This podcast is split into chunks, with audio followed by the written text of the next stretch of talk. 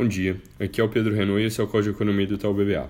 Destaque do fim de semana foi a votação do Brexit no parlamento inglês houve uma nova derrota para o primeiro-ministro Boris Johnson, porque o parlamento requis que o governo, antes de votar se vão sair ou não, primeiro envie leis para implementar na prática como essa saída da União Europeia aconteceria. Então, esforçou o governo a pedir uma extensão de prazo para a União Europeia e a tentar agora realizar um novo voto hoje ou amanhã, junto com o voto sobre essas leis que vão implementar o processo.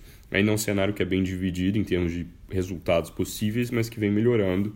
Primeiro, porque parece estar aumentando a chance de um voto positivo nessa semana. Segundo, porque com o pedido de extensão de prazo para a União Europeia é retirada, praticamente eliminada, a chance do pior resultado, que era aquele onde eles chegariam ao final de outubro sem nenhum tipo de acordo e com isso teriam o que tem se chamado de hard Brexit. Sobre a guerra comercial, no sábado, o representante da China, o Liu He, que representa nas negociações comerciais, comentou que está acontecendo progresso concreto, reforçando a expectativa de que Trump e Xi venham assinar uma primeira fase de um acordo no meio de novembro.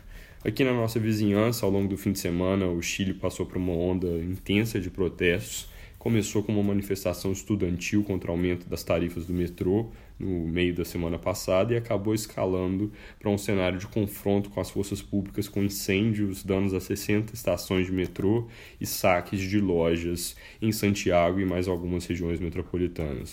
O presidente Pinheira decretou estado de emergência na noite de sexta-feira, o exército foi para as ruas, protestos continuaram e aí no sábado foi implementado um toque de recolher.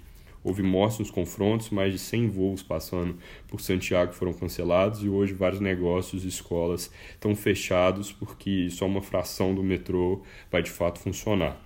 Nossas estimativas ainda são bastante preliminares, mas apontam para um choque de meio ponto percentual para o PIB de outubro, e isso claramente deve machucar também a projeção para o crescimento no ano fechado, que atualmente está em 2,2%.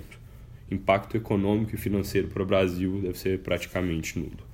Aqui dentro de casa, destaque nessa semana vai ser a segunda votação da reforma da Previdência no Senado, é a última na prática. Deve ocorrer amanhã sem maiores diluições, ou seja, economia, quando a reforma for totalmente aprovada, de cerca de 740 bilhões nas nossas contas distribuídas ao longo dos próximos 10 anos. Com a discussão sobre sessão onerosa fora do caminho, que eu mencionei, a chance de novas diluições parece ser bem baixa. No fronte econômico, IPCA 15 de outubro sai amanhã, deve trazer inflação zerada no mês. Isso leva a variação em 12 meses para 2,6%, vindo de 3,2% em setembro.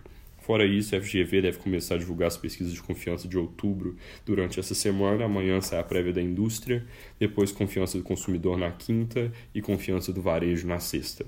Para terminar, nós divulgamos hoje na nossa página do Spotify um podcast do nosso economista-chefe Mário Mesquita falando um pouco sobre os encontros do FMI que aconteceram no final da semana passada em Washington, falando um pouco mais sobre a expectativa dos formadores de política econômica, dos investidores, sobre o Brasil e a região. Para quem ainda não conhece a página, é só buscar no Spotify por Itaú Views Macro e Research. É isso por hoje, um bom dia e boa semana.